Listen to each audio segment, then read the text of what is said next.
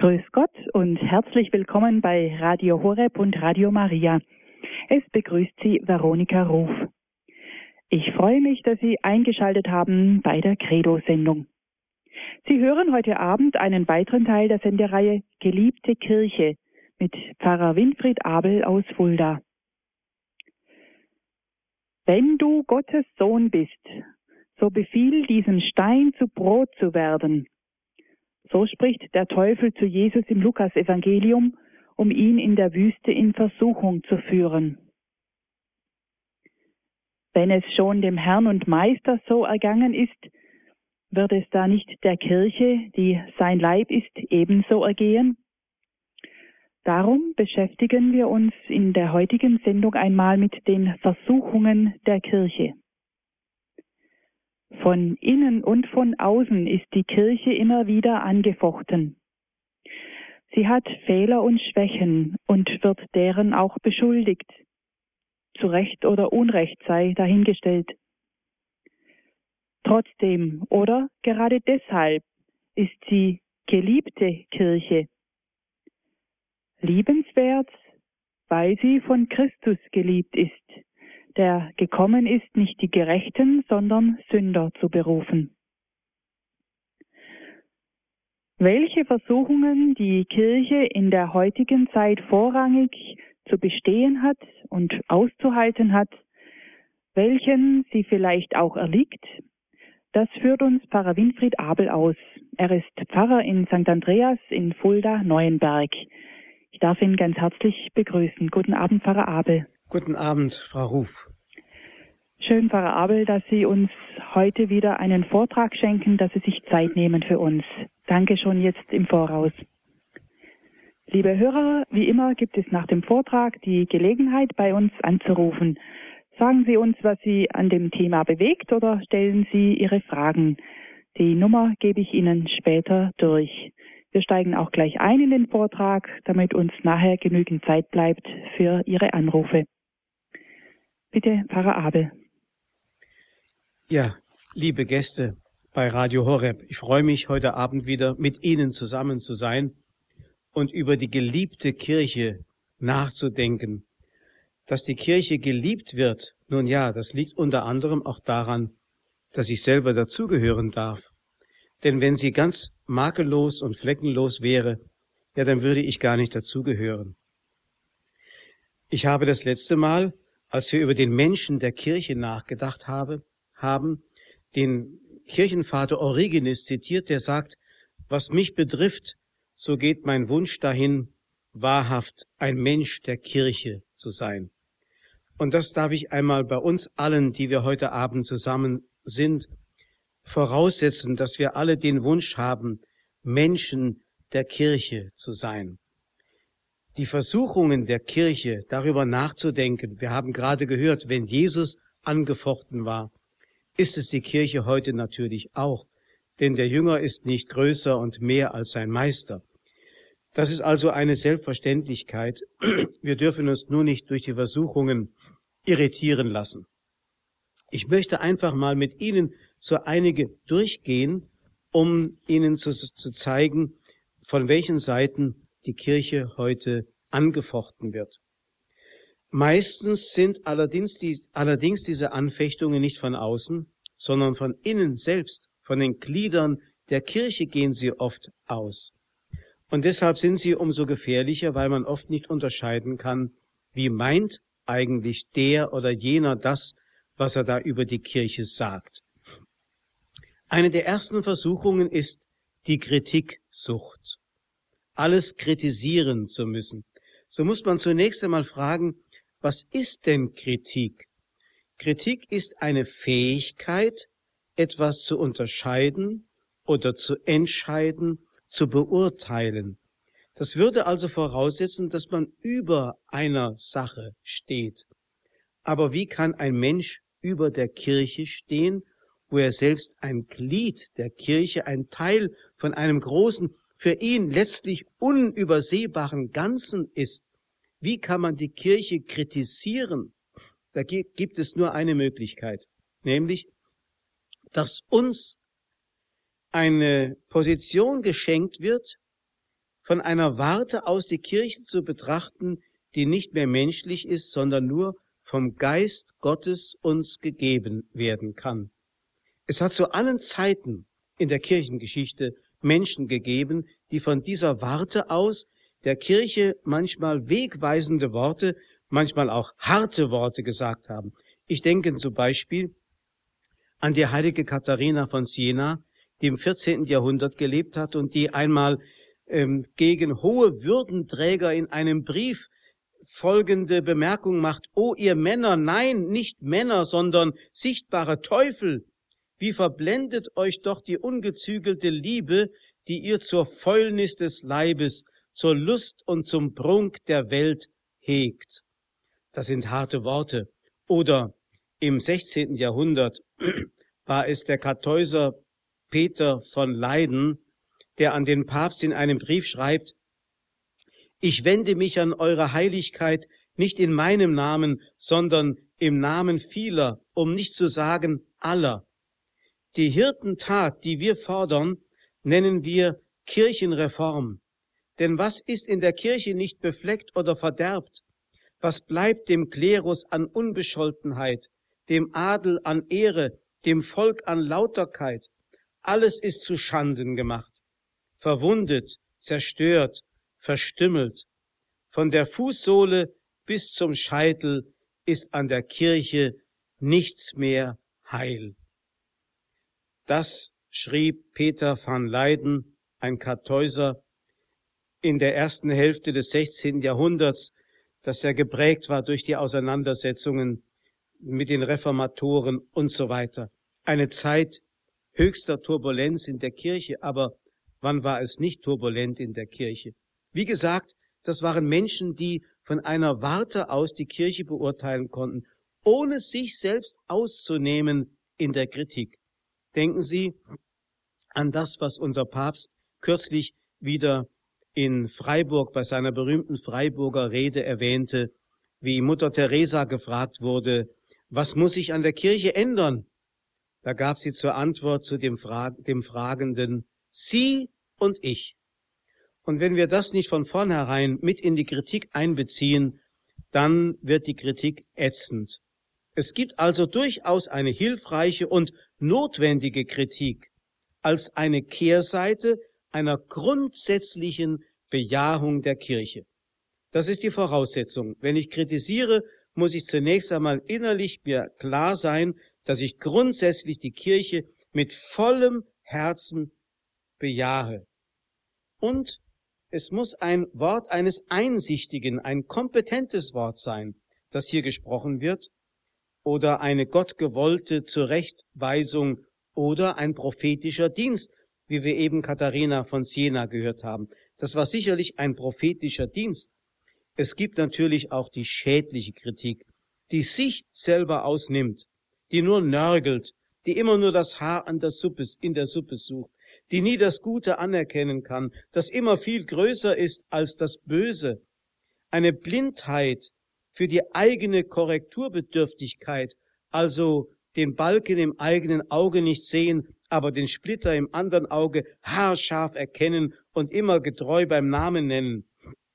Eine Blindheit gegenüber das Gute und Schöne, das immer größer ist als das Hässliche und das Böse.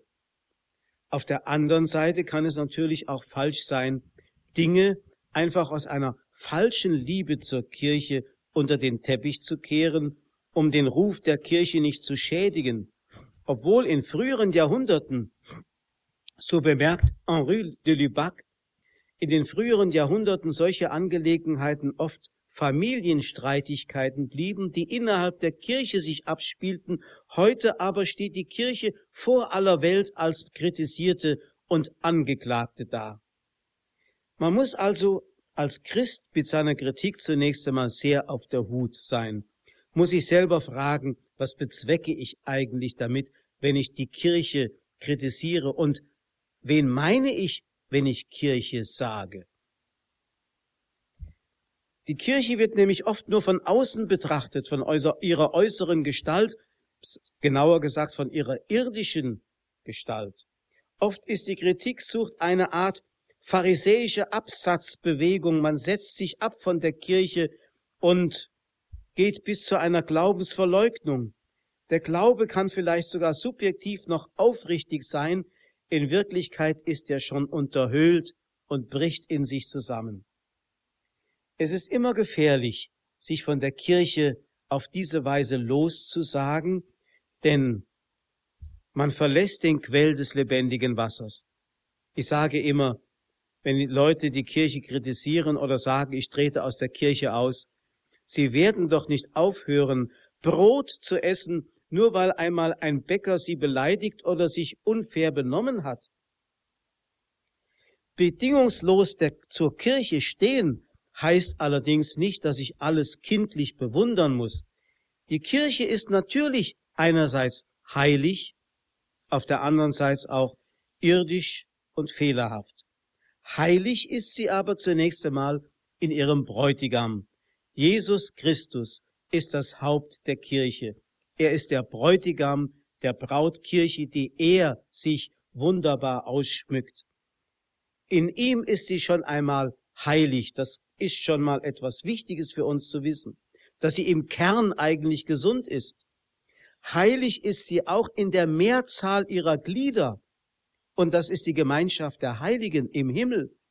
Wir dürfen also nicht nur, wenn wir von der Kirche sprechen, von der irdischen Kirche sprechen. Wir müssen den ganzen Leib Christi im Blick haben. Und es gibt nur diesen einen Leib, der zum größten Teil verherrlicht im Himmel ist. Und deshalb ist diese Majorität über allen Tadel erhaben. Und wenn wir kritisieren, dann kritisieren wir doch die Minderheit, die hier auf der Erde noch laboriert, zu der wir doch auch gehören. Also ist die Kirche im Wesentlichen durch die Gemeinschaft der Heiligen eine heilige Kirche. Und in den Sakramenten ist sie heilig, weil sie uns das lebenspendende Wasser schenkt, das uns rein wäscht von Schuld, von der Taufe angefangen bis zur Krankensalbung, wo die verloren gegangene Schönheit wiederhergestellt wird. Heilig ist die Kirche im Glauben. Deswegen beten wir ja in jeder heiligen Messe, schau nicht auf unsere Sünden, sondern auf den Glauben deiner Kirche. Und das ist nicht nur die himmlische, das ist auch schon die irdische Kirche, die von der himmlischen genau betrachtet überhaupt nicht getrennt werden kann. Wir sind eine große Gemeinschaft. Bei jeder Eucharistiefeier sind immer Himmel und Erde eine große feiernde Gemeinde. Und die Kirche ist heilig, auch die irdische natürlich, in Gnaden und in Charismen, die ausgegossen werden über ihre Glieder in reichem, manchmal sogar überreichem Maße. Und wir dürfen nie vergessen, die Seele der Kirche ist der Heilige Geist, nicht der Zeitgeist, der Heilige Geist. Deshalb ist es immer wieder wichtig darauf hinzuweisen, die Kirche ist nicht eine Organisation, sondern ein Organismus und im Wesentlichen ein Pfingstereignis. Denn aus Pfingsten ist sie geworden und ein Pfingsten muss es immer wieder und zu allen Zeiten geben, um diese Kirche zu erneuern. Natürlich sind die Glieder der irdischen Kirche Menschen aus Fleisch und Blut. Und was gilt von Menschen aus Fleisch und Blut, die Reich Gottes gemäß leben sollen oder leben dürfen? Sagen wir es doch mal ganz ehrlich. Menschen aus Fleisch und Blut sind immer Überforderte. Wir können diese ganze Fülle gar nicht verwirklichen, weil unser Leib noch so der, an der Erde klebt so nach unten gezogen wird. Wir kennen doch dieses Hin- und Hergerissensein, diese tiefe Sehnsucht nach Gott und dann diese Schwerfälligkeit unserer Begierden und Leidenschaften, unserer Körperlichkeit und auch unserer Psyche. Und wir sind immer diejenigen, die hier auf der Erde das Maß, das uns von Gott gesetzt ist, nie ganz erfüllen können.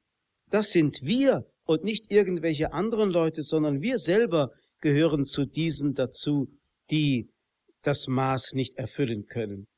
Hier gilt also die Regel in Bezug auf die Kritiksucht in der Kirche. Wir dürfen uns nicht aus der Fassung bringen lassen. Nehmen Sie das Wort einmal ganz wörtlich, wie von einer Glühbirne, die von der Fassung genommen nicht mehr leuchten kann. Bleiben wir doch in der Kirche drin, bleiben wir ihr verhaftet, bleiben wir ganz eng an sie gebunden und wir werden leuchten in die Welt hinein. Und es gilt auch, wir dürfen uns vor allem um die Dinge kümmern, die zunächst einmal uns selbst betreffen, bevor wir anfangen, andere zu kritisieren. Und da haben wir eine ganze Menge zu tun.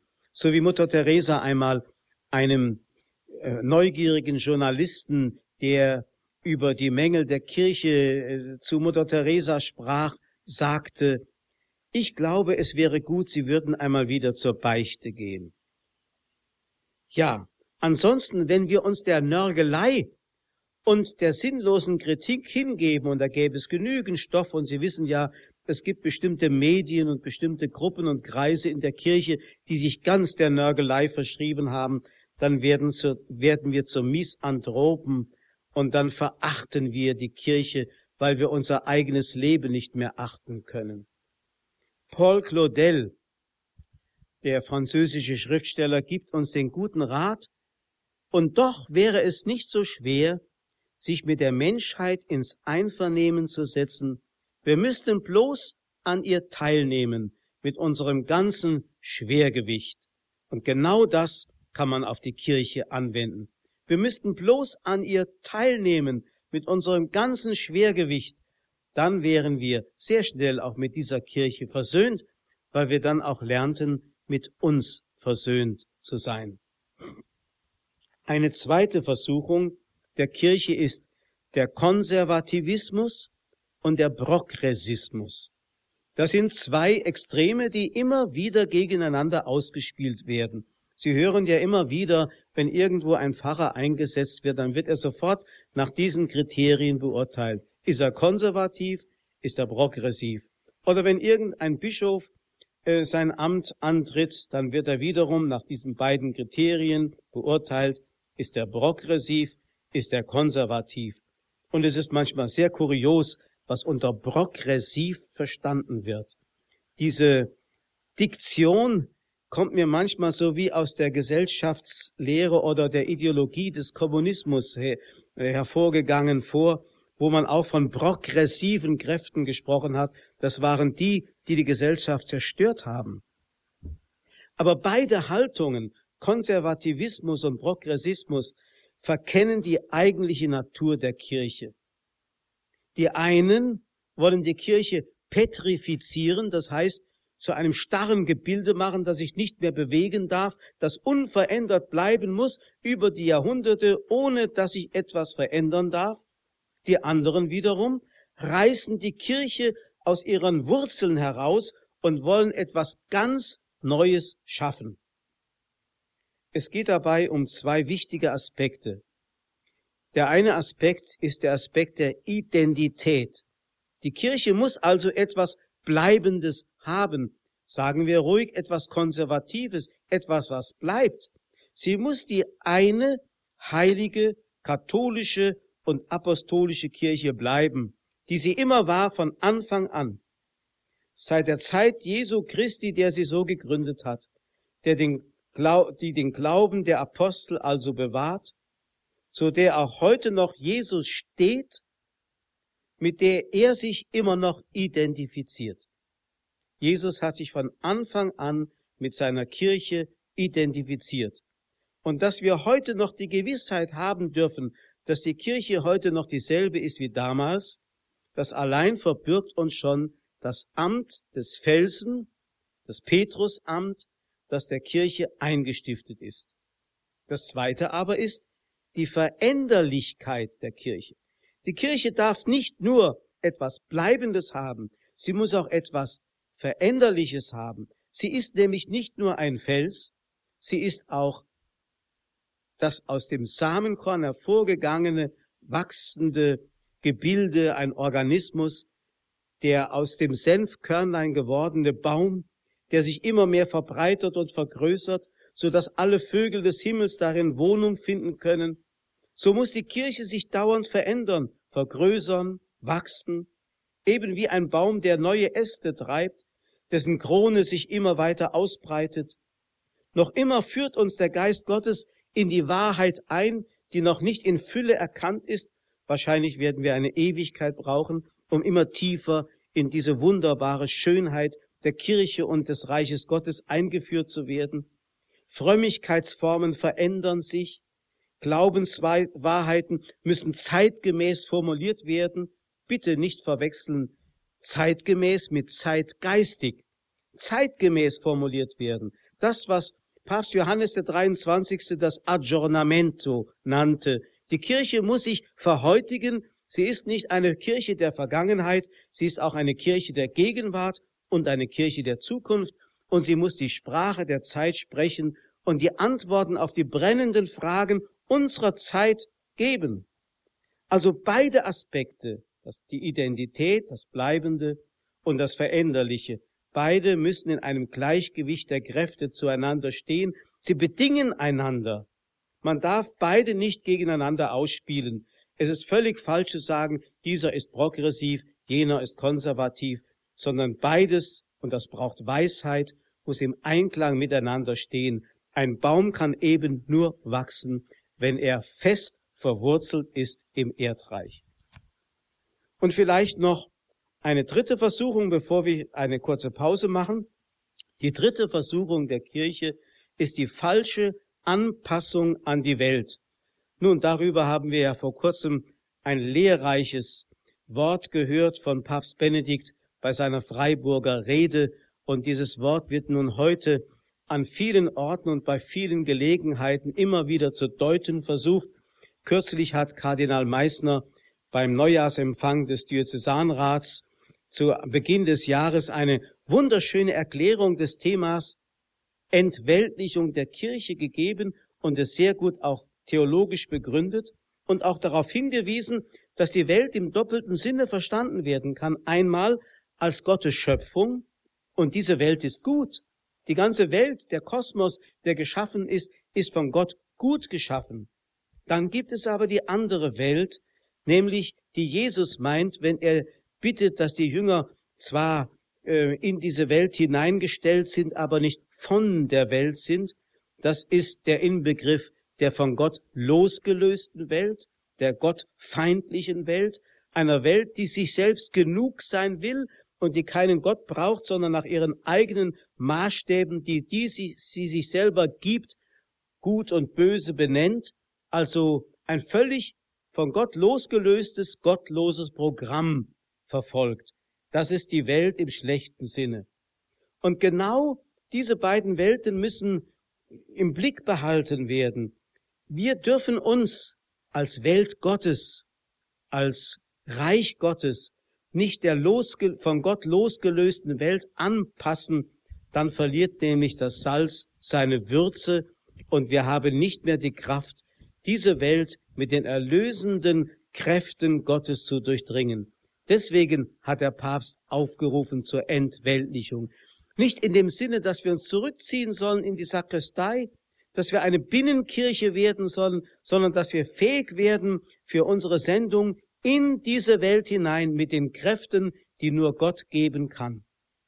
Der Papst weist auch, beziehungsweise Kardinal Meissner in seiner Neujahrsansprache weist darauf hin, dass im zweiten christlichen Jahrhundert in dem Brief an Diognet genau diese Situation beschrieben wird, wo es da heißt, die Christen beteiligen sich an allem wie Bürger und lassen sich alles gefallen wie Fremde. Jede Fremde ist ihnen Vaterland, jedes Vaterland ist ihnen eine Fremde. Sie heiraten wie alle anderen und zeugen Kinder, setzen aber die Geborenen nicht aus. Heute würde man sagen, treiben sie nicht ab. Sie haben gemeinsamen Tisch, aber kein gemeinsames Bett. Sie sind im Fleische, leben aber nicht nach dem Fleisch. Sie weilen auf der Erde, aber ihr Wandel ist im Himmel. Hier gilt also die Maxime, wir müssen nicht alles mitmachen, was die Welt, die gottlose, für sich selbst existieren wollende Welt uns alles vorschlägt. Kürzlich las ich noch eine Autobiografie von Joachim Fest, der sagte, wir wurden als Kinder nach dem Grundsatz erzogen, etsi omnes ego non. Wenn alle mitmachen, ich nicht. Machen wir also mal eine kurze Pause, um ein wenig die Worte nachklingen zu lassen, und dann werde ich über die weiteren Versuchungen der Kirche mit Ihnen nachdenken.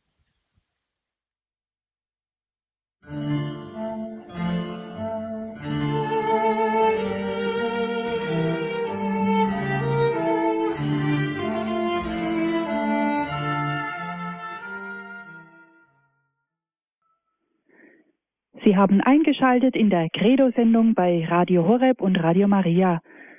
Geliebte Kirche, so heißt unsere Sendereihe, heute mit dem sechsten Teil, die Versuchungen der Kirche, mit Pfarrer Winfried Abel aus Fulda.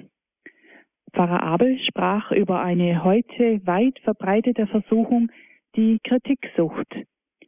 Kritik ist notwendig, wenn sie Ungutes zu Fall bringt und das Gute fördert also letztlich aufbauend ist.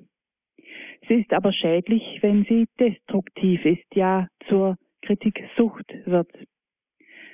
Dann ging es noch um die Versuchung, die Begriffe konservativ und progressiv gegeneinander auszuspielen. Das ist nicht richtig. Es braucht beides. Es braucht die konservative Kraft, die das, was von Christus her bleibt, bewahrt. Und es gibt die progressive Kraft, die zeigt, dass es auch Veränderungen geben muss. Und dann die dritte Versuchung ist die Anpassung an die Welt. Das Salz darf nicht schal werden, sondern es muss in der Welt zu schmecken sein. Hören wir weiter Pfarrer Abel. Liebe Gäste von Radio Horeb, ich darf gar nicht mehr so lange sprechen, habe ich festgestellt, aber ich möchte Ihnen noch zwei Versuchungen der Kirche benennen, das eine ist die Erfolgsbesessenheit, die andere die letzte Versuchung der Minderwertigkeitskomplex.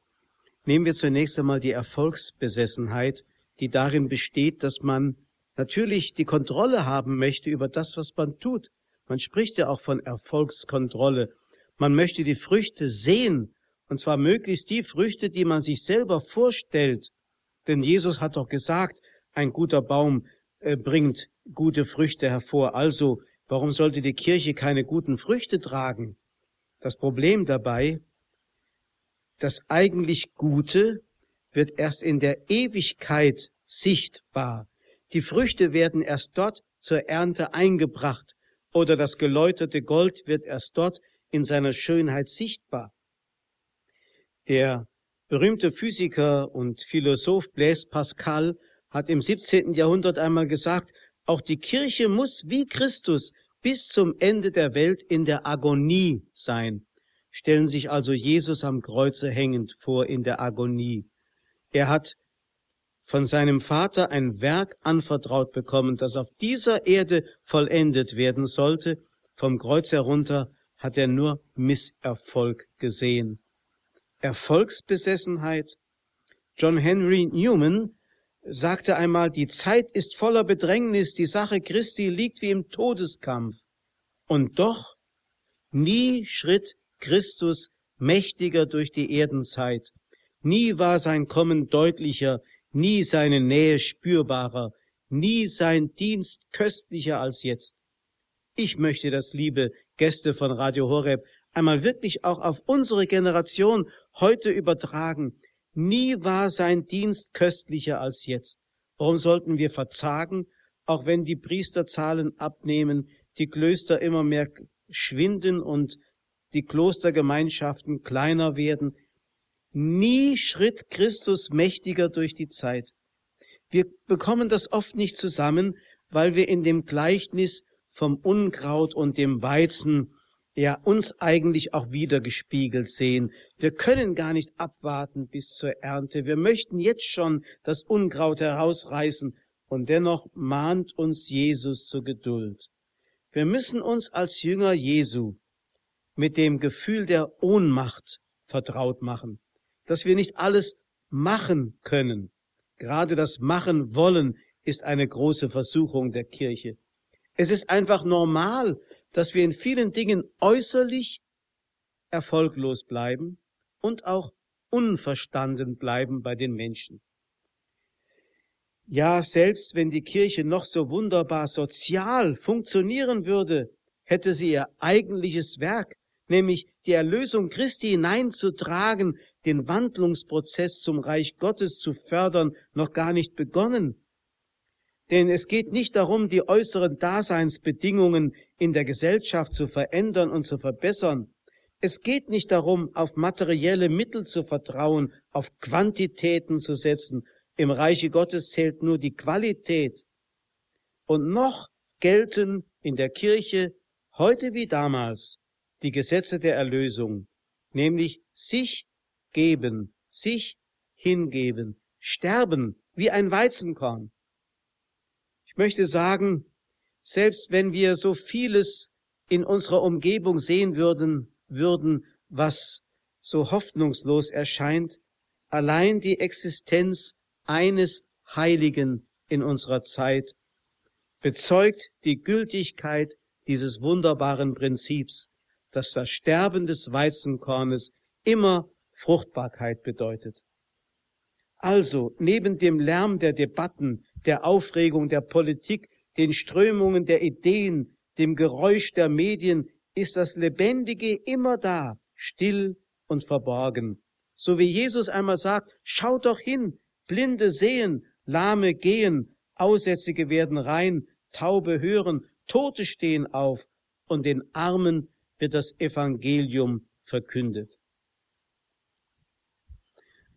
Henri de Lubac, der ein wunderschönes Buch geschrieben hat, das ich immer wieder anempfehle, nämlich Die Kirche eine Betrachtung, hat in diesem Buch geschrieben, inmitten so vieler Diskussionen um das gegenwärtige Christentum so vieler Klagen über seinen Mangel an Anpassung oder seine Wirkungslosigkeit, sollten wir uns nicht scheuen, auf die ganz einfachen Dinge zurückzukommen.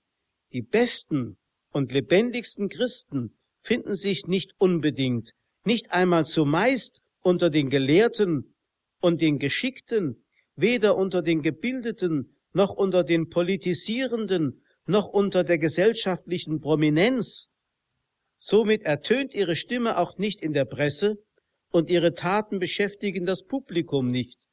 Ihr Leben ist in den Augen der Welt verborgen. Und wenn etwas davon vor die Allgemeinheit gelangt, dann nur ausnahmsweise und nur mit Verspätung, immer unter der Gefahr sonderbarer Einstellungen.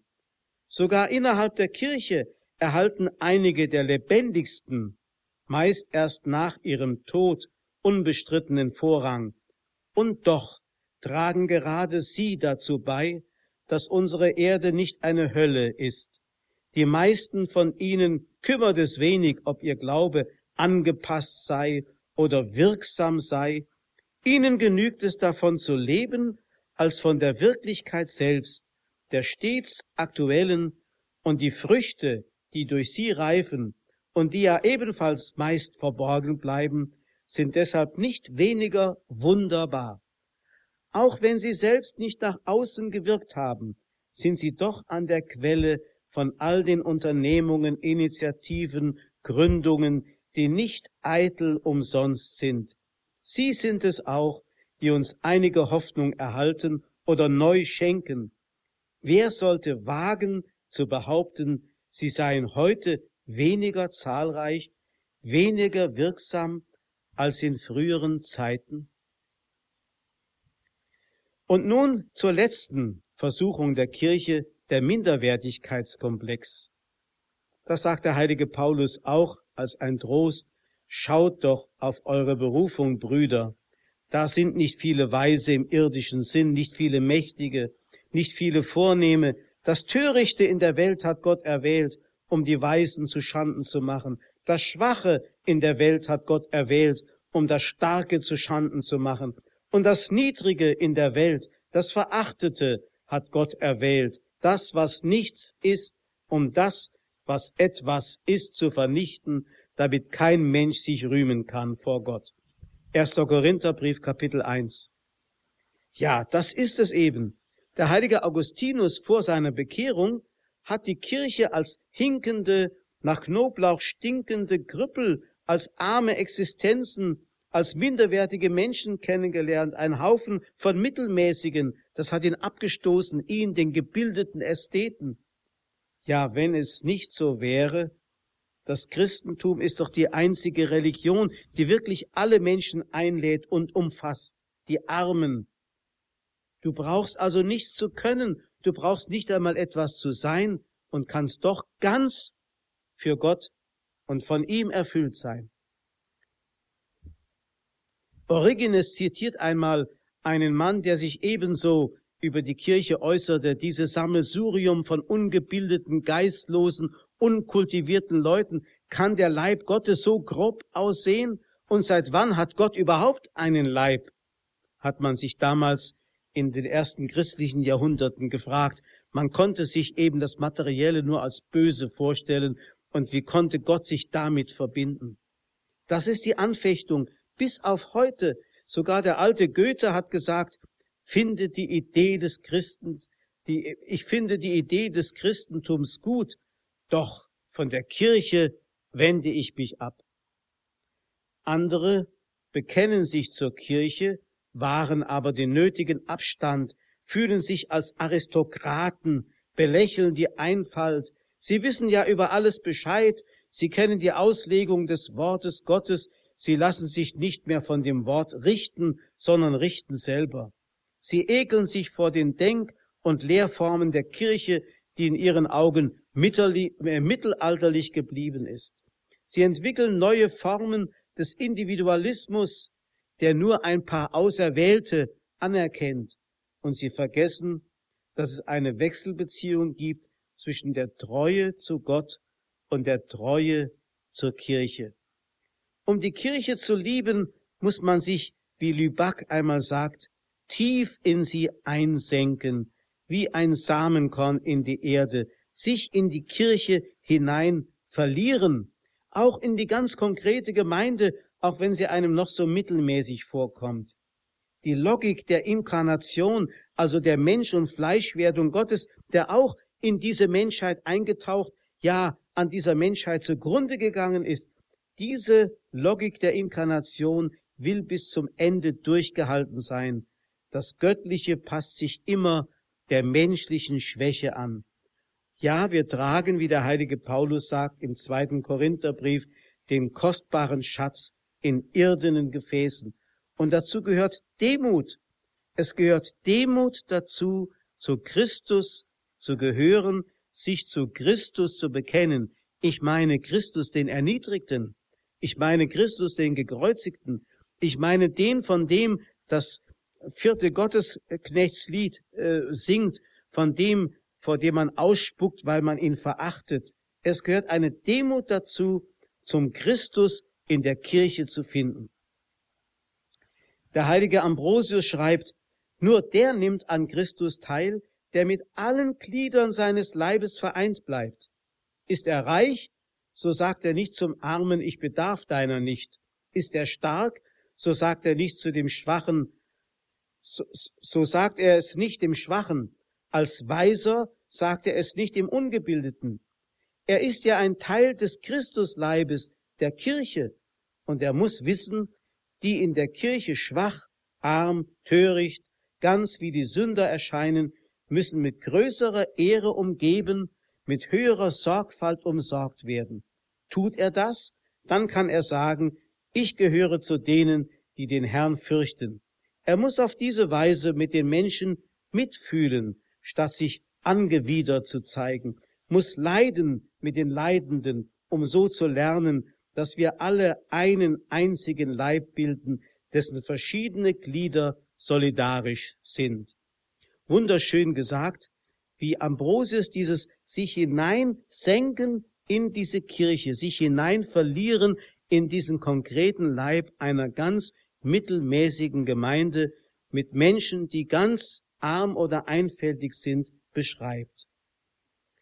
Und noch einmal der heilige Augustinus, er beschreibt in seinen Confessiones, in seinen Bekenntnissen, einen berühmten Philosophen seiner Zeit, Victorinus, der immer sagte, ja, eigentlich gehöre ich ja schon der Kirche heimlich an, aber Er wagte es nicht, sich öffentlich zu ihr zu bekennen, weil er sich schämte, als angesehener Philosoph seinen Ruf zu verlieren. Und dann sagte man zu ihm, ja, erst wenn wir dich am Sonntag in der Gottesdienst feiernden Gemeinde sehen, ja, dann bist du erst Christ. Aber davor scheute er sich und sagte, machen denn die vier Wände einer Kirche den Christen aus?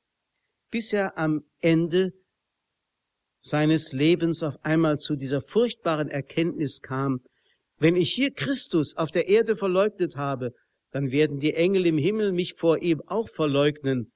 Und dann ließ er sich taufen, und das heißt in den Konfessiones nicht lange danach, sobald er die ersten heiligen Unterweisungen empfangen hatte, meldete er sich an, damit er durch die Taufe wiedergeboren würde zum Staunen Roms und zur Freude der Kirche. Und Henri de Lubac bemerkt zu diesem äh, zu dieser Passage aus den Bekenntnissen des Augustinus, hätte der alte Victorinus sich nicht zu diesem entscheidenden Schritt entschlossen und sich in die glanzlose Herde der praktizierenden Gläubigen hinein verloren, so würden wir seiner wohl noch als eines verdienstvollen Philosophen gedenken, würde noch den Denker bewundern, der als erster die Umrisse jener Trinitätsspekulation entwarf, der Augustinus für das Abendland endgültige Form geben sollte. Man kann sich sogar vorstellen, dass er auch ohne Kircheneintritt fähig gewesen wäre, seine Hymnen an die Dreifaltigkeit zu verfassen. In diesem Falle wäre er unter die dogmatischen Dichter eingereiht worden. Den besseren Titel hätte er nicht verdient, der andere Name hätte ihm nicht gebührt, der ganz gewöhnliche, für viele unerhebliche und doch für jene, die seine Bedeutung verstehen, der schönste, katholischer Christ.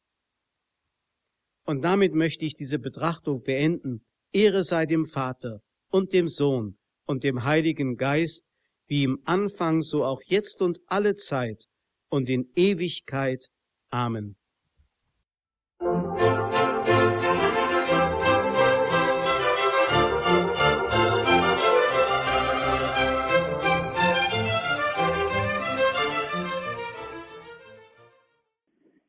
Sie hören Radio Horeb und Radio Maria in der Credo-Sendung. Wir haben heute das Thema die Versuchungen der Kirche. Es ist der sechste Teil unserer Sendereihe Geliebte Kirche mit Pfarrer Winfried Abel aus Fulda.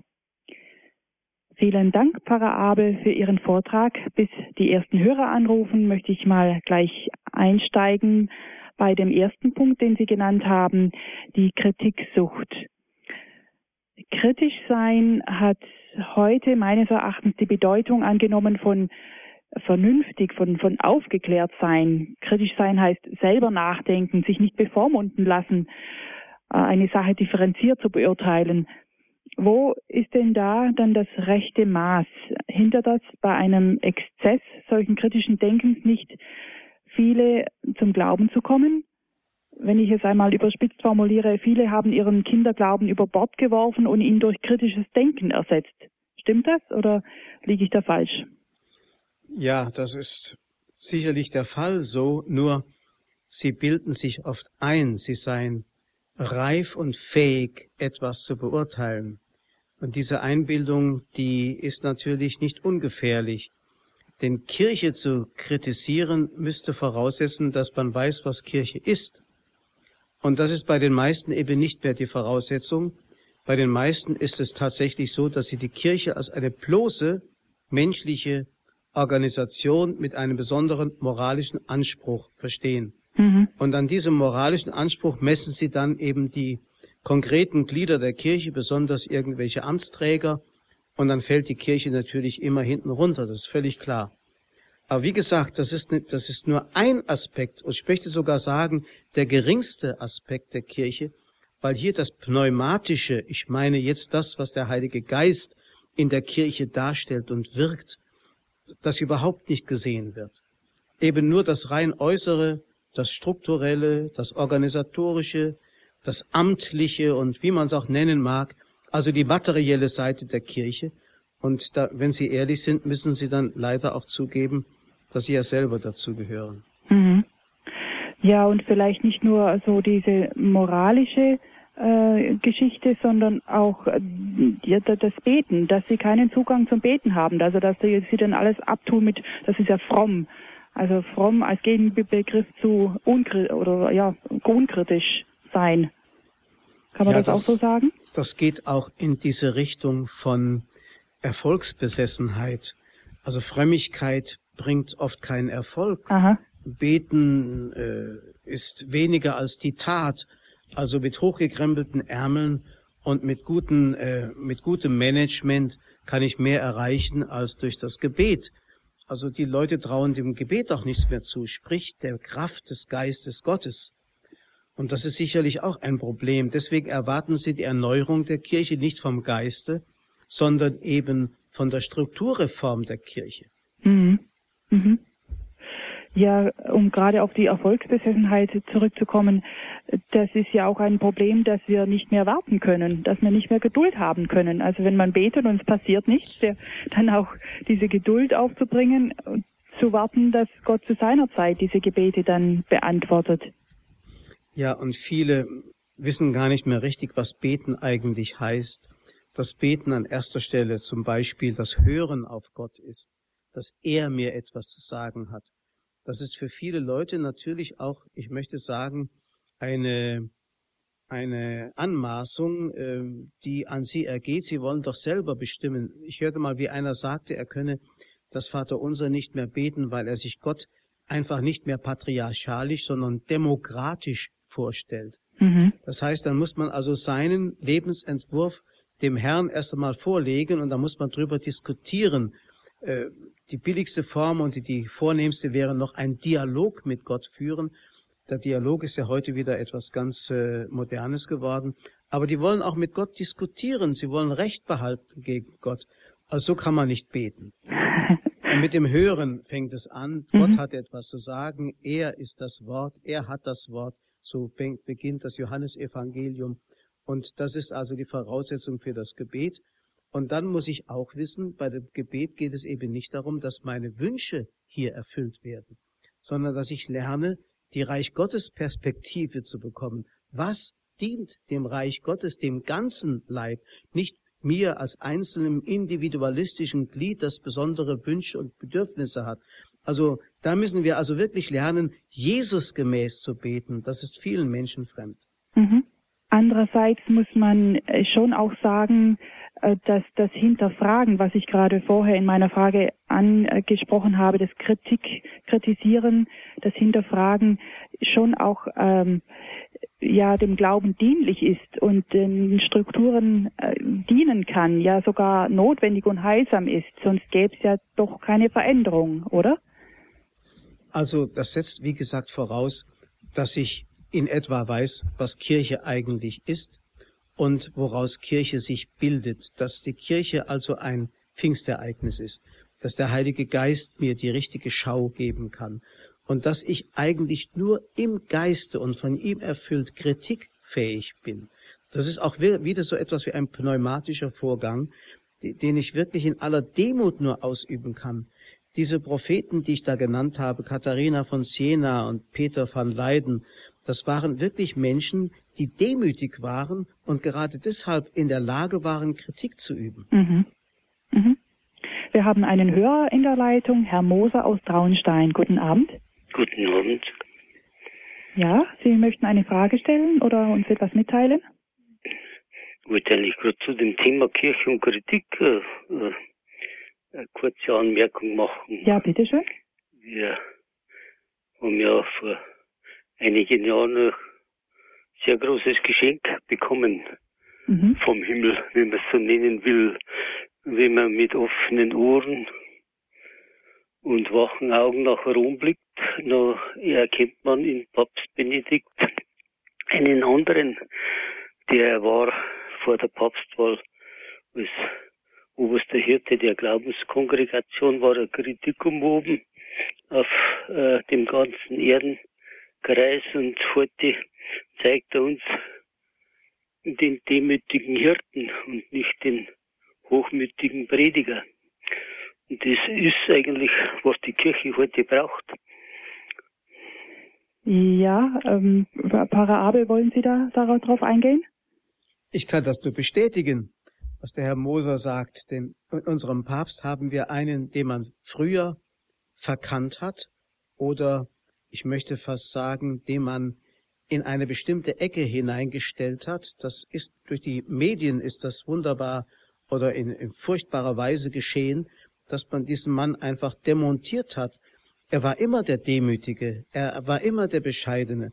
Und gerade dieser Papst hat einmal ähm, gesagt in einem Gespräch, er habe niemals den Ehrgeiz gehabt, ein eigenes theologisches System aufzubauen, eine eigene Theologie zu entwickeln, sondern er habe immer versucht, sich entlang zu glauben, so sagte er, an der Lehre der Kirchenväter und des Lehramtes. Also das drückt eine ganz große Bescheidenheit aus. Mhm. Ja, danke schön, Herr Moser, für Ihren Beitrag. Alles Gute Ihnen nach Traunstein. Ja. Vielleicht können wir das gerade nochmal aufgreifen, progressiv, konservativ. Äh, das haben Sie uns ja sehr gut ausgeführt, was das eigentlich heißt. Es braucht beides, das Festhalten an unserer Identität, die Bewahrung des Glaubens der Apostel und die Veränderlichkeit, also der, dass der Geist uns in, in alle Wahrheit einführt. Äh, jetzt aber, wer setzt den Maßstab? Wenn wir jetzt gerade nochmal äh, auf Papst Benedikt zurückkommen, der wird ja als konservativ verschrien, äh, vielleicht sogar noch mehr als Johannes Paul II., der ja schon als konservativ gegolten hat bei manchen. Ähm, und so geht es denen, die auf die Päpste hören. Und dabei sind sie nicht weiter als römisch-katholisch, wenn ja. sie äh, sich an die Lehre der Kirche halten. Wie sehen Sie das? Wo kann man da, äh, da auch mal das zurechtrücken? Man muss Folgendes bedenken. Es hat ähm, nach dem Konzil und im Verlauf des Konzils gesellschaftliche Veränderungen gegeben, die mit dem Wort 68er Revolution etwa so grob umschrieben werden können, die eine solche Veränderung in der Mentalität der Menschen brachte, eben auch der Kirchenmitglieder, dass man später äh, das, was sich da alles in der Gesellschaft verändert hat, als den Geist des Konzils proklamiert hat. Und dann wurden also äh, Dinge wurden dann als äh, als Lehre der Kirche proklamiert, die mit der Lehre gar nichts zu tun hatten. Und äh, was das Ganze am Schluss äh, bewirkte, war, dass eigentlich mit dem Konzil ein Bruch gesehen wurde. Man sprach von der vorkonziliaren Kirche, man spricht von der nachkonziliaren Kirche und wirft dem heutigen Papst vor, er wolle die vorkonziliare Kirche wiederherstellen. Und gerade unser Papst legt ganz großen Wert darauf, die Kontinuität der Kirche zu betonen und nicht die Diskontinuität. Und das ist genau diese äh, Ansicht, dass man sagt, mit dem Konzil ist eine neue Kirche entstanden. Und diese neue Kirche wird von einer bestimmten Gruppe, die sich progressiv nennt, äh, verkündet. Der Papst sagt, nein, wir haben keine neue Kirche. Wir sind immer noch dieselbe Kirche, die Jesus gegründet hat, die eine heilige katholische und apostolische. Deswegen ist das Konzil nicht eine Bruchstelle in der Entwicklung der Kirche, sondern ein Teil der Kontinuität, der Weiterentwicklung. Und deswegen können wir das, was vorher war, nicht ablehnen und können so tun, als wenn das abgelegt wäre und etwas Neues anfangen. Und darauf legt er großen Wert. Mhm. Dankeschön. Eine Hörerin ist in der Leitung, Frau Jakob aus Brandenburg. Guten Abend, Frau Jakob. Guten Abend, grüß Gott. grüß Gott. Ich möchte mich erstmal bedanken für den wunderschönen Vortrag.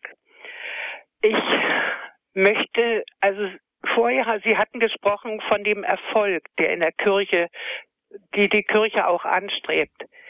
Ich bin auch der Meinung, dass die Kirche nicht nach den Erfolg gucken sollte, also nicht danach leben sollte, sondern dass sie, wenn es auch, ich sag mal, ich komme aus Krenitz und das ist eine ganz kleine Gemeinde. Aber ich bin der Meinung, wenn wir acht oder neun beim Beten sind, bei unserer Andacht, dann ist es doch mehr getan, wenn wir andächtig beten, als wenn ich eine ganz volle Kirche habe und die schnattern alle so rum. Ich finde das in unserer kleinen Kirche wirklich wunderbar, muss ich mal sagen, Bevor der Gottesdienst anfängt, wird Rosenkranz gebetet. Dann kommen ja immer ein paar mehr dazu und dann wird das immer schön laut. Erst fängt einer an und dann kommen immer mehr. Ich finde das viel sinnvoller und der Heiland wird das, glaube ich, auch ich will uns nicht loben, aber der wird die kleinen Kirchen doch mehr akzeptieren in dem Moment, die andächtig beten, als wo viele sind und äh, wo eben nur der Erfolg kommt, wo viele da sind. Wenn die nicht andächtig beten und die Kinder so, naja, sag ich mal, die Jugendlichen so angezogen sind, als wenn sie draußen zu einer Party gehen. Ich finde, das gehört sich auch in der Kirche nicht und ich finde, das ist, ja, wie soll ich sagen, die Priester haben ja dann nichts zu sagen. Also ich finde jedenfalls, bin ich nur konservativ? ich meine, es muss doch sein, wenn ich jetzt vorm König knien sie sich nieder. Vom Heiland, der nur wirklich im Tabernakel ist oder vorne Demonstrant, die ausgestellt ist, da knien sich kaum jemand hin. Also wollen wir hm. mal sagen, das will ich nicht sagen, aber wenig. Äh, wie kann man sich denn vor dem König verbeugen und von dem Schöpfer, der alles erschaffen hat, nicht? Das tut mir immer so weh. Wir mhm. vergessen mhm. einfach, ja, ich weiß auch nicht. Wir vergessen eigentlich, wen wir dankbar müssen sein. Mhm. Ja, Pfarrer Abel. Also zunächst einmal finde ich das ganz großartig, dass eine so kleine Gemeinde sich so als na, als kleines Samenkorn versteht oder als den kleinen, die kleine Handvoll Sauerteig, die die ganze Welt und Kirche durchsäuern kann. Also wenn man dieses Selbstverständnis haben kann, kann man sehr dankbar sein. Und diese kleinen Gemeinden, diese kleinen betenden Gruppen sind unverzichtbar in der Kirche.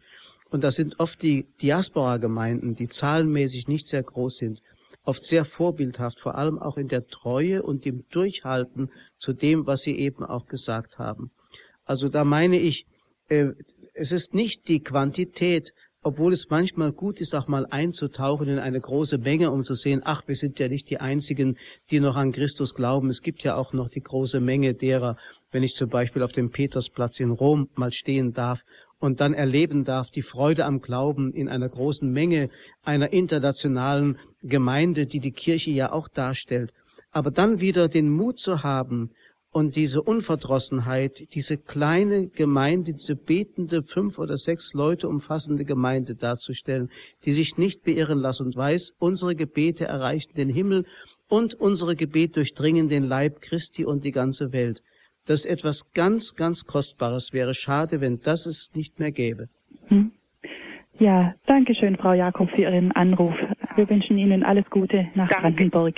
Gut, danke. Wiederhören. Wiederhören. Gott segne Sie. Ja, wir sind jetzt auch schon am Ende der Sendung angelangt.